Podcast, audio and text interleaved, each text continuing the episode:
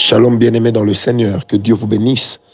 Bienvenue dans cette tranche de bénédiction matinale avec le serviteur de Dieu, l'esclave volontaire de Jésus-Christ Francis Ngawala. Je bénis le Seigneur pour cette opportunité que nous avons de pouvoir nous retrouver encore ce matin, pour cette grâce que nous tirons de la part de Dieu, notre Père et notre Seigneur, de pouvoir voir notre souffle de vie se renouveler en ce début de semaine. Heureux nous sommes de savoir que notre Dieu nous soutient, que Jéhovah est notre pourvoyeur. Heureux de savoir également que nous avons un Dieu au ciel qui nous exauce. Heureux de savoir que nous avons un avocat auprès du Père qui intercède pour nous. Lui l'intercesseur par excellence. Lui qui s'est donné directement la position de celui qui parle à Dieu à notre place, qui parle à Dieu pour nous qui parle à son Père pour dire Père, écoute leurs prières. Bien-aimés, nous sommes bénis d'avoir accepté Jésus-Christ comme Sauveur et comme Seigneur. Nous sommes bénis de savoir que le Dieu que nous servons est un Dieu formidable, immuable et incomparable. Vous savez, avant de pouvoir prendre notre sous-thème de ce matin, une question me taraude l'esprit. Un jour, le Seigneur Jésus-Christ a dit, avant que vous n'eussiez demandé au Père, il savait déjà de quoi vous avez besoin. C'est pourquoi ne multipliez pas des vaines paroles. En méditant la parole ce matin, je me suis encore posé la question. Si Dieu sait de quoi nous avons besoin, pourquoi donc attendrait-il que nous puissions absolument lui adresser nos demandes? Pourquoi donc attendrait-il que nous puissions absolument demander son intervention? Bien aimé, je vais essayer de donner quelques éléments de réponse rapidement avant que nous puissions retourner dans notre sujet de la semaine. Certes, Dieu sait de quoi nous avons besoin, mais s'il attend que nous puissions les lui exprimer, c'est d'abord parce que, primo, le Seigneur ne nous ayant pas créés comme des robots ni comme des machines exécutantes. Il attend donc de nous impérativement la prise de conscience de ce qui nous arrive, la prise de conscience de ce qui se passe dans nos vies. Il attend que par nos prières, nous puissions lui ouvrir la porte d'intervention. Il attend que par nos prières, nous puissions lui exprimer que nous savons ce qui se passe, nous avons remarqué ce qui se passe, et nous avons besoin que tu interviennes dans ceci ou dans cela. Voilà pourquoi même dans la même Bible, le Dieu Tout-Puissant dit ceci à Israël. Entre toi-même, examine-toi. Bien-aimé, Dieu ne traite pas avec des inconscients, mais Dieu traite d'abord avec les conscients. Réduire la marche chrétienne à une grâce qui agit en toute inconscience, c'est quelque part ôter à l'homme toute sa responsabilité dans ce qui est en train de se produire dans sa vie. C'est comme ôter à l'homme toute responsabilité de prière. Ça rime aussi au fait d'ôter à l'homme toute responsabilité d'intercession.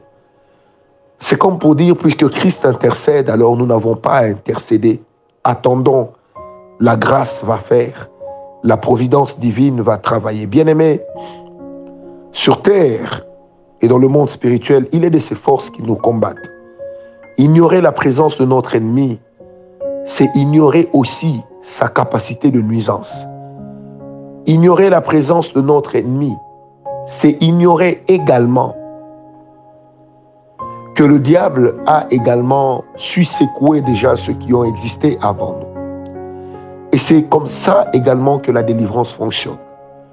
Dieu sait ce qui se passe dans nos vies. Mais il attend que nous puissions venir dans sa présence pour dénoncer. Dieu sait ce qui se passe dans nos vies. Des fois, il attend que nous puissions venir dans sa présence pour renoncer. Nous venons renoncer à certaines choses pour dire, Seigneur, regarde ce qui se passe dans ma famille. Regarde comment cette tare est en train de se reproduire dans chaque génération. Dieu attend que nous puissions dire, Seigneur, je refuse que cette chose ne me poursuive. Je refuse que cette chose ne continue à se retrouver dans mon cheminement ou dans ma vie. Je refuse. C'est pourquoi, Seigneur, j'en appelle à ton intervention. Pourquoi est-ce que lorsque nous prions pour une chose, pour un fait qui se produit dans nos vies, l'Éternel se hâte d'intervenir, il se hâte d'agir? Pourquoi n'était-il pas donc venu directement intervenu avant Si, il peut le faire, mais il ne le fera pas toujours. Pourquoi? Parce que nous sommes responsables de la vie que nous menons. Nous sommes responsables de ce que nous constatons. Et lorsque nous le constatons, nous crions vers Dieu, alors il intervient. Il me vient à l'esprit, il me monte à l'esprit un souvenir. Voici plusieurs années en arrière, plus de 20 ans en arrière, que dis-je, plus de 25 ans en arrière. Une nuit alors que je dormais, j'ai reçu une attaque extraordinaire. Vous savez, ce genre d'attaque dans lesquelles vous n'êtes pas complètement endormi, vous êtes semi-conscient. Vous vous rendez compte qu'une force se rapproche de vous, mais vous n'arrivez pas à bouger. Vous vous rendez compte qu'une force se rapproche de vous, mais vous n'arrivez pas à réagir. Bien-aimé, je me suis retrouvé dans cette situation. Et je pouvais voir comment j'étais attaqué, pas seulement sentir mais je pouvais voir comment j'étais maîtrisé sur mon lit, comment j'étais... Je voyais les membres de mon corps, les différents membres de mon corps, être tordus, être maltraités. Je commençais à ressentir la douleur physique. À un certain moment, j'ai vu dans la même pièce, comme des anges de Dieu. Bizarrement, ils étaient debout avec des épées, prêtes à intervenir, mais ils n'intervenaient pas. À un moment, j'étais en train de me dire dans ce son, dans cette euh, vision nocturne, que puisque je suis un roi, serviteur de Dieu, le diable s'éloignera certainement.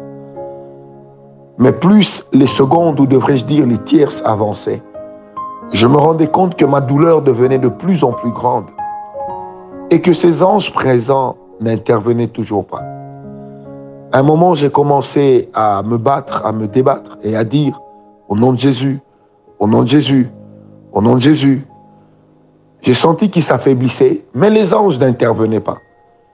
Et puis à un certain moment, j'ai senti, j'ai comme entendu une voix à l'intérieur de moi dire, puisque tu as le nom de Jésus, les anges vont exécuter, dis-le leur.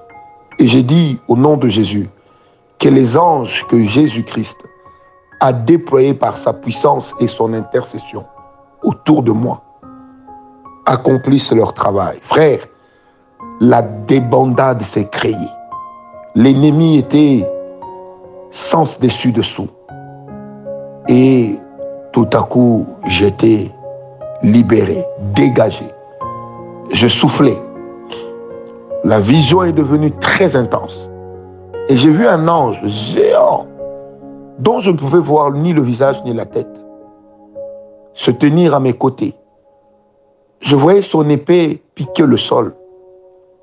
Et je lui ai dit, pourquoi avez-vous attendu que je parle pour intervenir? Bien-aimé, c'est une histoire que j'ai comme oubliée, mais ça me revient. Certainement que Dieu veut par là instruire une personne. Et la voix de cet ange m'a dit exactement ceci. Je répète, la voix de cet ange m'a dit exactement ceci. Nous étions venus intervenir, mais tu nous as donné l'impression de maîtriser la situation.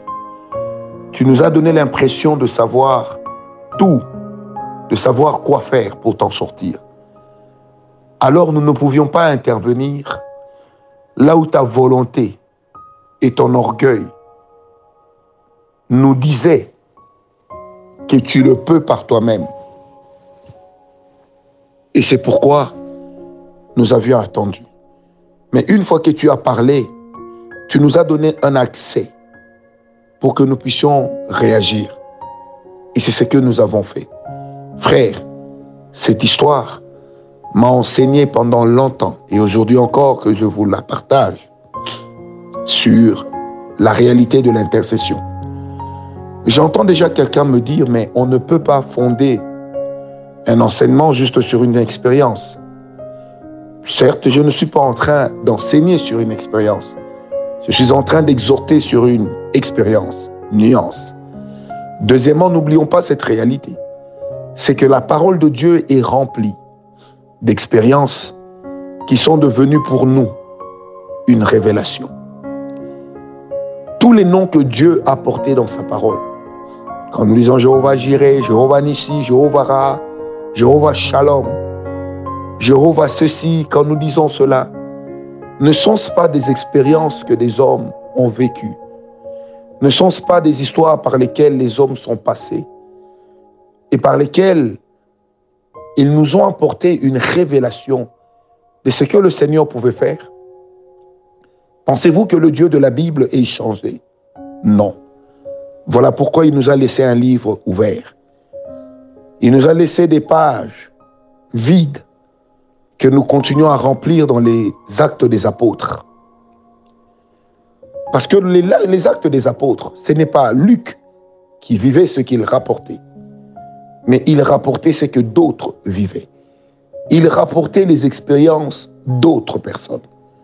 Nous avons fait confiance à Paul pour une expérience qui nous a été rapportée sur la manière dont il a rencontré Jésus sur le chemin de Damas. Oui, bien-aimé, un enseignement ne peut pas être fondé sur une expérience personnelle, mais une exhortation peut l'être. Alors ce matin, je vous exhorte donc à chaque fois que vous intercédez, de ne jamais oublier votre part de responsabilité, de ne jamais oublier que quelle que soit la situation dans laquelle vous vous trouvez, la grâce est là, mais la grâce n'annule pas notre responsabilité. Ne vivez pas comme dans une sorte de cinéma dans laquelle vous dites, les choses ont déjà été prévues d'avance. Ça se fera comme il est écrit. Souvenez-vous toujours de 2 Pierre 1.10, où l'apôtre nous dit ceci. Une exhortation encore une fois. Marchez donc de manière à asseoir votre élection. S'il parle d'une chose qu'on doit asseoir, c'est parce que c'est une chose que l'on peut aussi perdre. Oh, que dis-je? C'est parce que c'est une chose que l'on court aussi le risque de ne pas manifester. Bien-aimés, ne rejetez jamais votre responsabilité sur la grâce.